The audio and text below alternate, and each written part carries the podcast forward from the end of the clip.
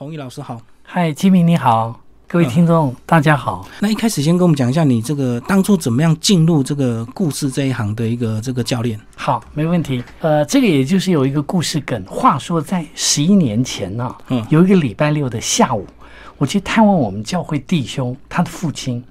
他的父亲七十六岁哦，已经躺卧在病床上。嗯他因为他插着管，所以无法言言语。但是呢，当弟兄姊妹来到他的病床前呢、你知道吗，金明？他会用他的眼睛啊闪烁一下，嗯，好像意识欢迎我们的到来。对，那于是弟兄姊妹在他的病床边呢，我们简单为他做了一个祷告之后，我们就离开。可在离开的过程中，在路上哈，我百思不解，我一直在想一个问题，感触非常的深。我在想说，人的一生岁月哈，短短，嗯。好像就是圣经诗篇里面有一段话，他说人的一生岁月最多是七十，嗯，是七十，最多可能可以活到八十。对，但是呢，这一切我们所经夸的，不过是劳苦愁烦，转眼成空。嗯。所以这个诗人在写这个诗篇的时候，他问上帝一句话，他说：“主啊，求你指教我，懂得数算自己的日子，好获得那个智慧的心，就是怎么样获得聪明智智慧，怎么样过一个好的生活等等。”我不断的反复思量这句话，所以我在想，因为我看这个老弟兄呢，躺卧在病床上，好像他要独自承受那个春夏秋冬的来临。那于是我就幡然悔悟，我在想说，哇，那每一个人的一生，可能最后的那一段余生，可能都独自躺卧在病床上。嗯嗯纵使我们的妻儿子女随时在侧，可能没有办法减少我们一点点的疼痛，因为我们那个时候肉体衰衰残，可是精神意识犹在。我一直在想怎么过，嗯，怎么过？春夏秋冬，黑夜来临，长夜漫漫，怎么过？嗯，我一直在想这个问题。后来好不容易，哎，突然灵光乍现，一个答案浮现进来，怎么过？有没有可能在回忆中度过？而我的回忆中，如果没有一个一个的故事，我的晚景会不会很凄凉？嗯你知道吗？从那天开始，我就开始拥抱故事，直到今天，也差不多十一个年头。嗯，所以我在做讲师十五年的过程中，我是虽然出了十本书，但之前呢，我在讲授的领域，那个讲授教育训练的领域，可能是领导、管理、团队，但是这个老弟兄的故事，这个老弟兄的事件，对我而言是一个亲身经历的 impact 冲击。从那一天开始，我就决定拥抱故事力，直到今天。用故事力来包装你本来所要讲的那一切，对不对？对所以以前可能或许会过度商业，对不对？是或直接。没错，嗯嗯嗯过度商业或直接。那就像基明所讲的，呃，因为之前我跟基明呢聊了一下，我就发现，呃，人生即故事啊，嗯，故事即人生。对啊，最后我们拥抱故事的过程中，事实上是一个点，就是人生要活对故事。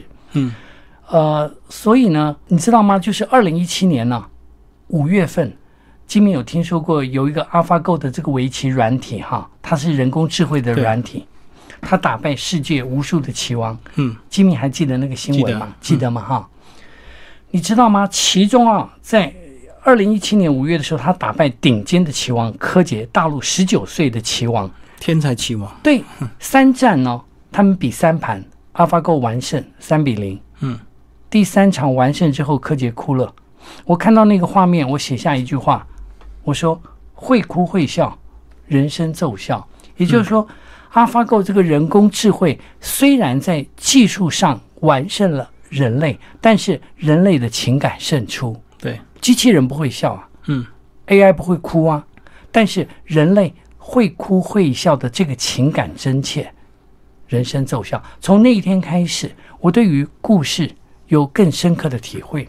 嗯，因为啊，我们的人人的左脑是比较主理性，对，右脑是主感性。可是我们现在变成，我们现在生活的社会啊，变成一个理性有余、感性不足的社会。那尤其是现在诈骗事件不断嘛，嗯嗯所以变成人和人之间就是变成疏离了。我不会轻易相信你，诈骗事件太多了嘛。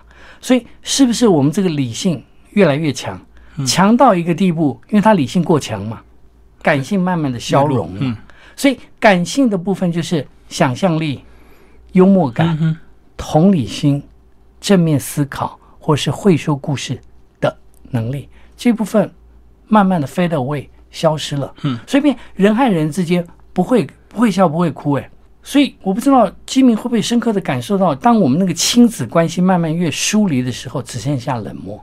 嗯嗯嗯，你、你会不会有这种感觉？对啊，而且可能到这只有剩下所谓的经济依赖关哦系，小孩开口就是钱，然后他会自己去找快乐，他会自己去找朋友，对，你就不要干涉他了。不要干涉他，变物质对对对导，向哦。是是是，，这个是我们怕的。嗯嗯嗯，所以这个在科技的进步之余，这个人的情感越来越重要。是，这也是我们看到很多这个慢慢的很多艺术家一些手创手绘的东西，哎，反而现在有些人越来越会懂得去欣赏它，对不对？没错，机器喷出来的东西再漂亮，你也会觉得那是死的，冰冰冷冷。没错。嗯，所以吉米，我这本书的副标哈，我把它下了一个副标，叫做“温度与情感，嗯，终将制胜”。是，那 AI 呢，在这几年慢慢的发展博兴啊，那很多的趋势家啊，很有意思，他有告诉大家，就说，哎，哪十种工作呢 是慢慢会被机器人取代，嗯。而另外哪几种工作呢是慢慢呢是机器人也无法取代？嗯。其中有几个，就像基民所讲的，比方说服务业，很多更强调一对一的服务等等，嗯，它需要人和人之间的关怀、同理心，嗯，或者是眼神聚焦，或者是侧耳倾听等等，这几种工作不容易被取代。嗯嗯那为什么故事力会慢慢的胜出？我在讲故事力的时候呢，我特别会强调，故事不是万能，嗯，但有的时候没有故事却万万不能。以前我们都讲钱嘛，对不对？对，没有钱这个不能。不能嘛？嗯嗯嗯，对，那现在反而这个故事就等于是人的情感就对。人的情感，因为我们当拥抱这个真善美的故事，事实上有没有发现到那个故事背后所隐藏的想象力、嗯，幽默感、同理心、正面思考这几个正向元素，让我们产生温度和情感。我们要的是这个。是是是。好，那接下来是把这个书的四大章节先帮我们区分一下，怎么样来分这四个章节？OK，我们这本书呢，事实上四个章节的篇章，前两个篇章我们叫做人生及故事，嗯故事及人生。对，那我最后的总结就是人生要活对故事，因为我们知道，就是说现在在市面上有许多，基民也访问过许多说故事的人等等，我觉得这个都很好。有些是呃发展到故事行销，怎么样帮助我们的商品或服务能够卖得更好等等、v e r y good。这方面呢，我们在第三、第四章也有强调。可是前两章我特别强调亲身经历的故事，嗯，因为一般而言，故事源有三：第一，亲身经历的故事，你自己有没有故事源，情真意切？因为你把自己的故事，我们叫做故事慢慢说，情感慢慢流，人生慢慢活。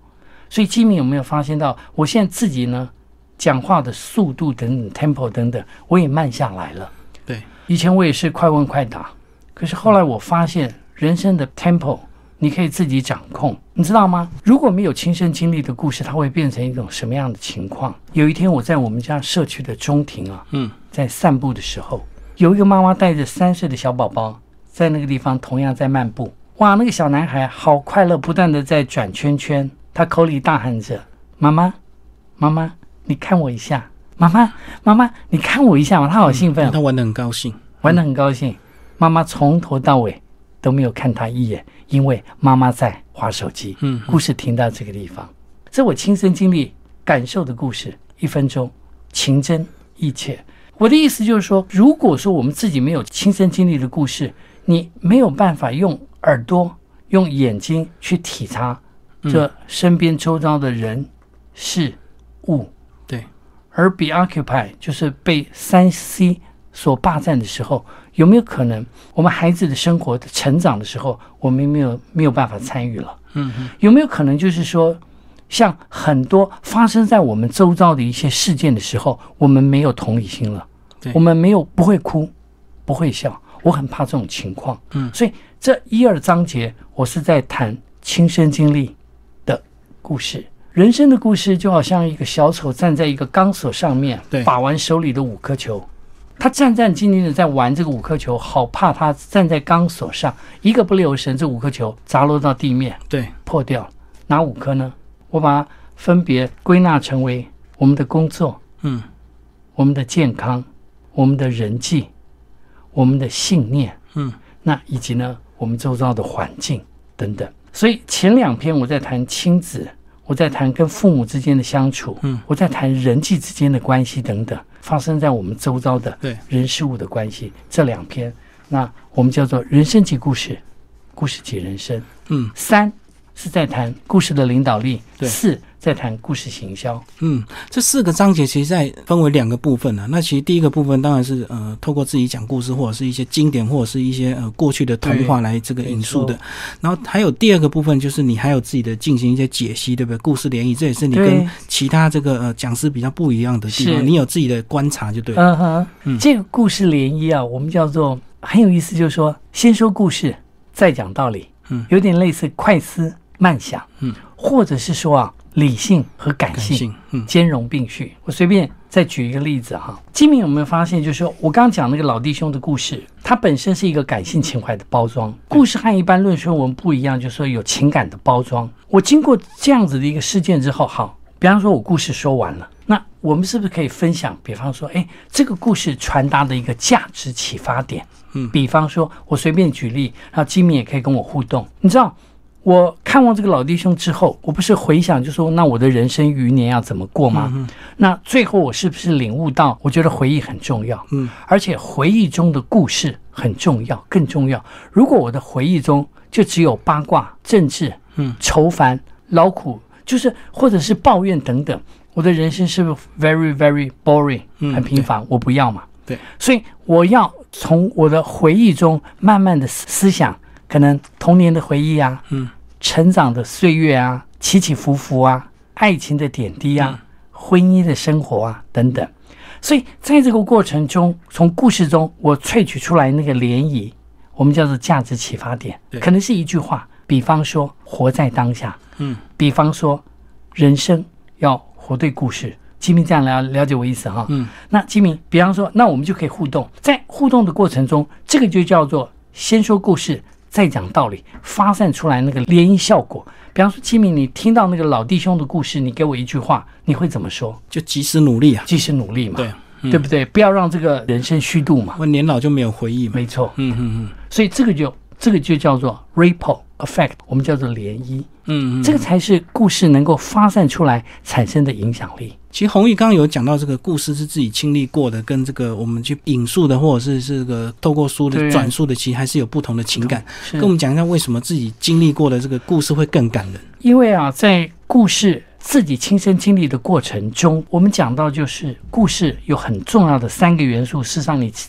体会最深。什么叫体会最深？因为人们有五感，哪五感？我们叫做视觉、听觉、触觉、嗯，嗅觉和味觉。那比方说，我去看望这个老弟兄的时候，我是不是会身临其境？那身临其境的过程中，我看到了，我听到了，我感受到了。所以呢，第一个很重要的就是我们叫做人物与情境；第二个，我们叫做冲突与问题；第三个，我们叫做对策与出路。亲身经历的过程中，你可以感受到这个故事的三个元素。就三步骤，对不对？对，三步骤，我再重新附送一下：人物与情境，嗯，人是实地物。我刚刚讲了，比方说十一年前的一个礼拜六的下午，这个是不是叫做人是实地物的情境？我感受到谁呢？谁参与？教会的弟兄去看望七十六岁的老弟兄，他怎么了？独自躺卧在病床上，插着管，无法言语，嗯，但是眼神微微示意，欢迎我们的到来。对，吉米有没有感受到，就是亲身经历你讲的过程中有那个体验的情境，让听的人仿佛看到，这个就是故事的魔力。这叫第一步，人物与情境。第二步，我们叫做冲突与问题。一个故事的精彩，就好像云霄飞车一样，有高点，有低点，有山峰，有山谷，可以惊声尖笑，也可以惊声尖叫连连。所以在于就是有一个转折。刚才老弟兄故事的转折在哪里？有没有发现到？就是说我看到人同此心，心同此理。嗯我看到老弟兄躺在那儿，我会立刻意识到，那二三十十年后，我是不是也会要度过那个人生的余年，对，怎么办？嗯嗯，这叫做问题，这叫做冲突。有了冲突，才会有转折。好像就说哇，那在一个人生困境怎么办？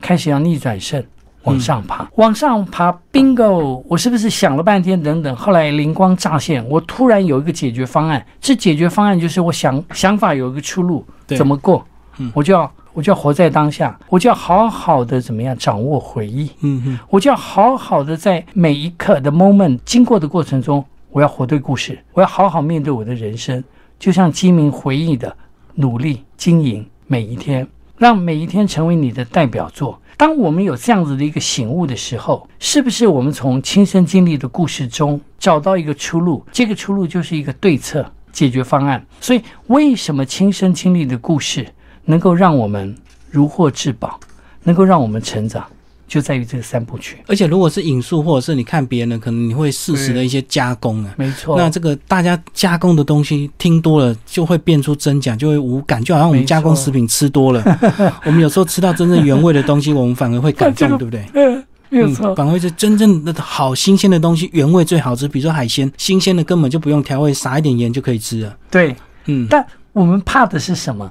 五色令人怎么样？心盲，就是说忙，哎，茫看了对，嗯对，就是说，反而加工食品吃多了，你反而觉得那个原味不好吃，嗯有没有可能是这样子？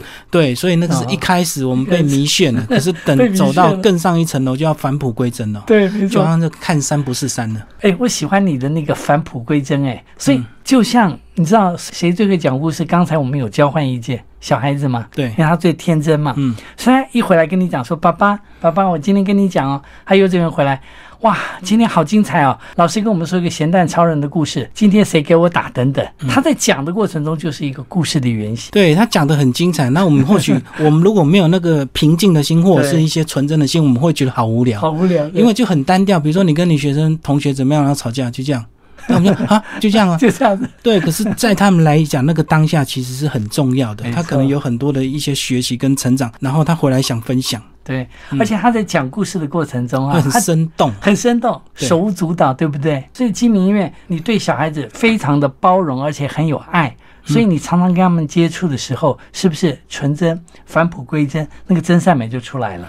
对啊，我我的朋友常常说，嗯我跟来宾拍照都不笑，呃，可是只要看到我跟我孙女，就很自然的一些笑，就完全不同的人。我是就，哎，对，还真的是这样子。没错哈、因为我们在拍照的时候，有时候是为了工作需要，对所以我们就会嗯，好像是有点形式化形式化对，啊，拍个照、录音，然后最后播出，就这样，然后再来再下一位，再没错，那跟小孩子好像那不一样哎。不一样。所以金明，待会跟我拍照的时候，你一定要笑哦，好不好？我觉得真的是这样，就好像有些成功的企业家，你说他他每分钟可能赚很多钱可是他宁愿空出一整天陪小孩玩，没错，那完全不用考虑经济价值。嗯哼，嗯所以你在乎的是什么？有没有可能就是情感真切？对对，家庭关已经系千金难。买了哈。对对对，那这个情感真切，可能就在故事中去寻找。嗯，那其实红玉很厉害的地方呢，嗯就三十六个故事都有三十六个影响力。对那其实到最后，他也帮你总结出一个这个简单的附录，对，价值启发点。每个故事其实都有意义，不是随便想到就写出来的，嗯对不对？那这一点呢，也可以快速的让大家这个读完这本书之后，回顾到三十六个故事每一个精彩的这个价值点。对，就像清明所讲的，我们这个价值启发点啊，对，事实上就叫做道理。嗯一个故事很重要的，讲一个故事的三个 key point。第一个我们叫做引爆点嗯嗯，（tipping point），嗯引爆。嗯就是说你在讲一个故事的时候，你讲给众人听的时候，你这样你要抓到 tempo，九十秒的时候才开场，九十秒的时候言简意赅，引人入胜，要让人家有听下去的欲望，这叫做引爆点嗯 （tipping point）。第二个我们叫做转折点，起起伏伏。嗯嗯，这个转折点就好像有山峰，有谷底。有山交山谷，嗯，好像云霄飞车，起起落落，对，有转折嘛哈。第三，我们就叫做 communication point 价值启发点。那你听完这个故事有什么想法？嗯有什么启发？那金明，你知道吗？我在企业讲授故事力的时候，有很多学员告诉我，就说：“老师，我没有故事，我不知道如何讲故事。如果同仁有这样一个困境的时候，我们会引导各位，就像皮克斯动画，嗯他有教不会讲故事的，你可以用六部曲。哪六部曲呢？我示范给金明看，还有我们的听众。第一部，好久好久以前，嗯，开故事就出来了。嗯。第二部，有一天就时间怎么样定格了，嗯嗯，好像蔡琴的那个某年某月的某某一天，一天，嗯是不是这样子哈对？OK，时间就定格了。然后，然后，然后，就三个然后，事实上就代表情节的铺陈。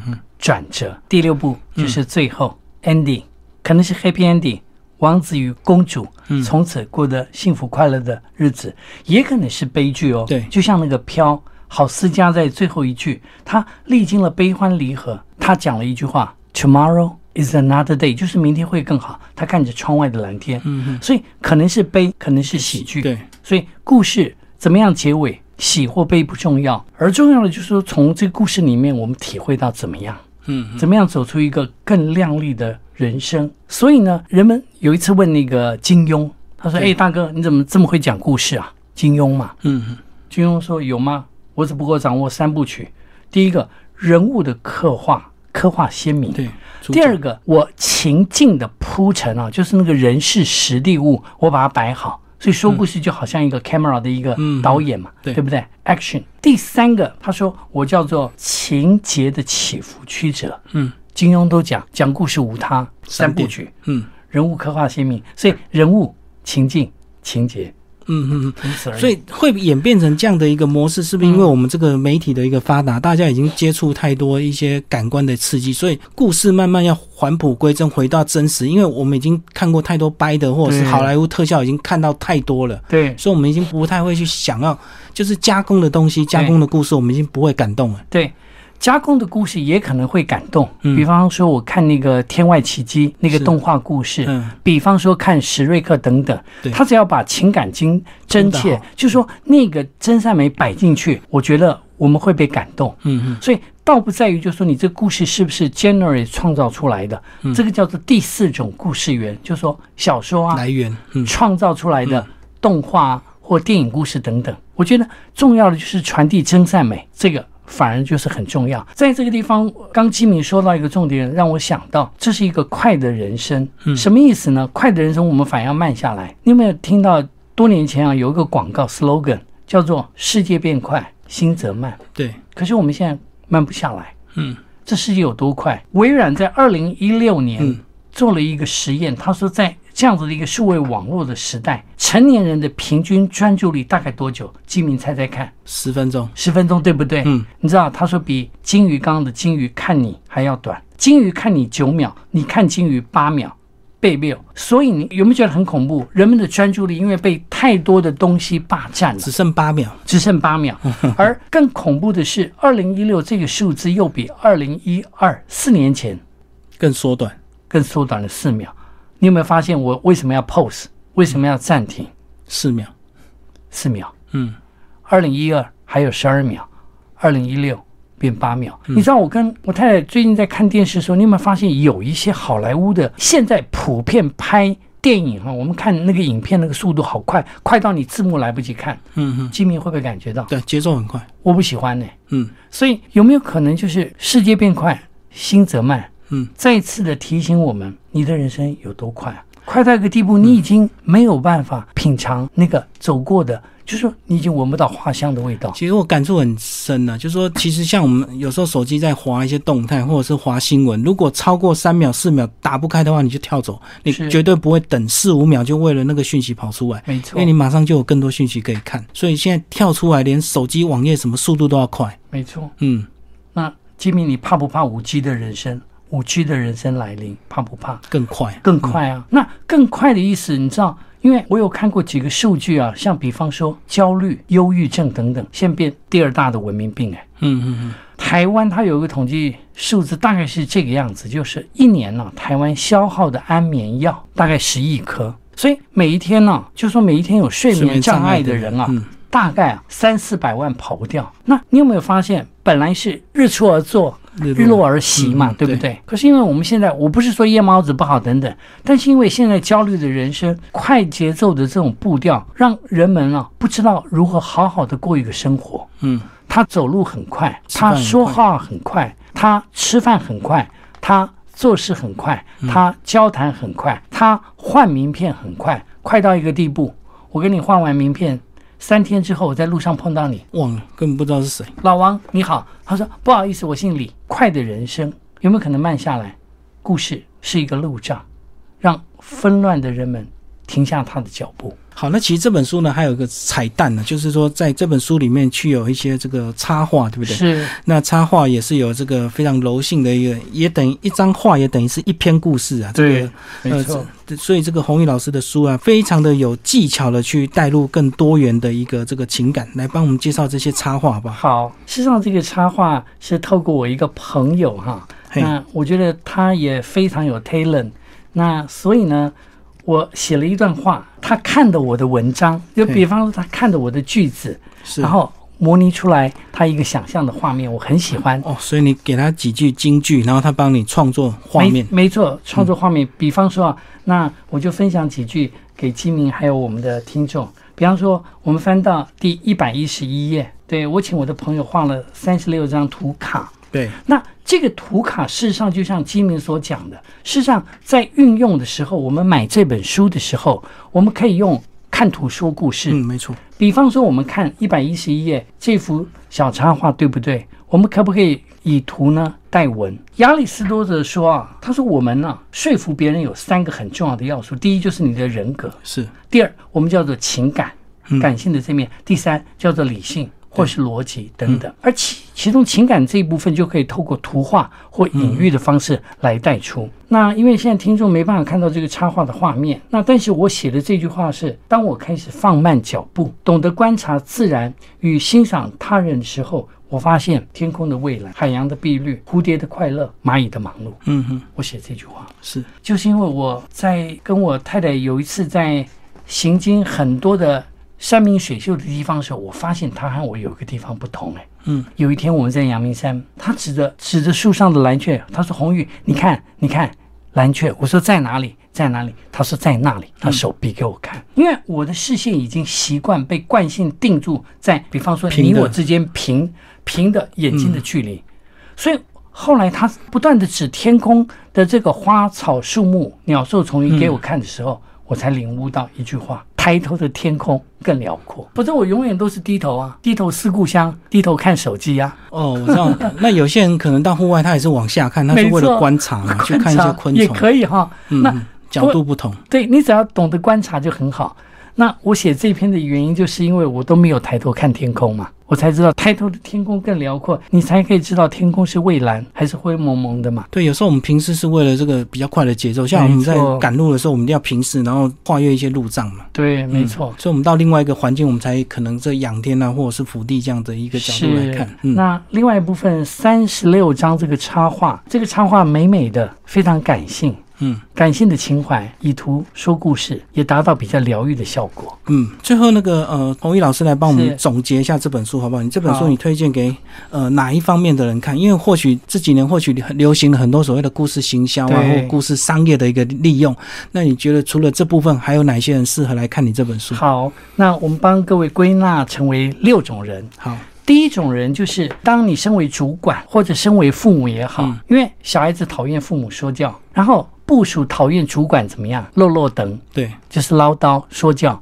所以，如果你身为领导人，嗯，身为主管，身为父母，你可以看这本书，帮助你先说故事，再讲道理。这是第一种人。第二种人是你担任产品行销，嗯嗯，那你希望透过一个品牌商品。说一个服务的故事、品牌的故事等等，能够情真意切打动你的消费者。嗯。第二，产品行销的人员。第三，群众募资。嗯。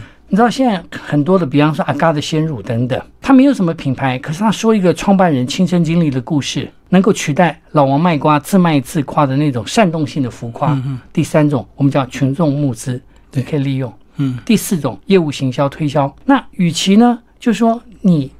这个单刀直入的告诉你的顾客这个商品的卖点有多好，你还不如说一个顾客满意度的故事，争取认同感。这第四类，第五，人资招募。你知道，现在我们很多青青年朋友，他去面试的时候，你知道 HR 就人资啊，他怎么样考你？你知道，他是这样考你。哎，李先，你可以被说一个你在之前呢，在学校社团也好，或是其他公司一个成与败的故事，成功或失败的故事，他要你讲故事。对，他不是要不像你告诉我你丰功伟业，他从故事中就可以去听观察。听出你的情感，你解决问题的方式。第六种，我们叫做就是面谈说服。所以你去应征工作，或是你跟你的主管在沟通互动的时候，你如果说一个亲身经历，乃至于你升迁报告的时候，你说一个逆转胜的故事，更能够展现你跟别人不同的那个自我能力特质，还有问题解决的能力。以上这六种人，好，今天非常谢谢我们呃这本书的作者张宏毅老师为大家介绍会说故事的巧实力，时报出版，谢谢。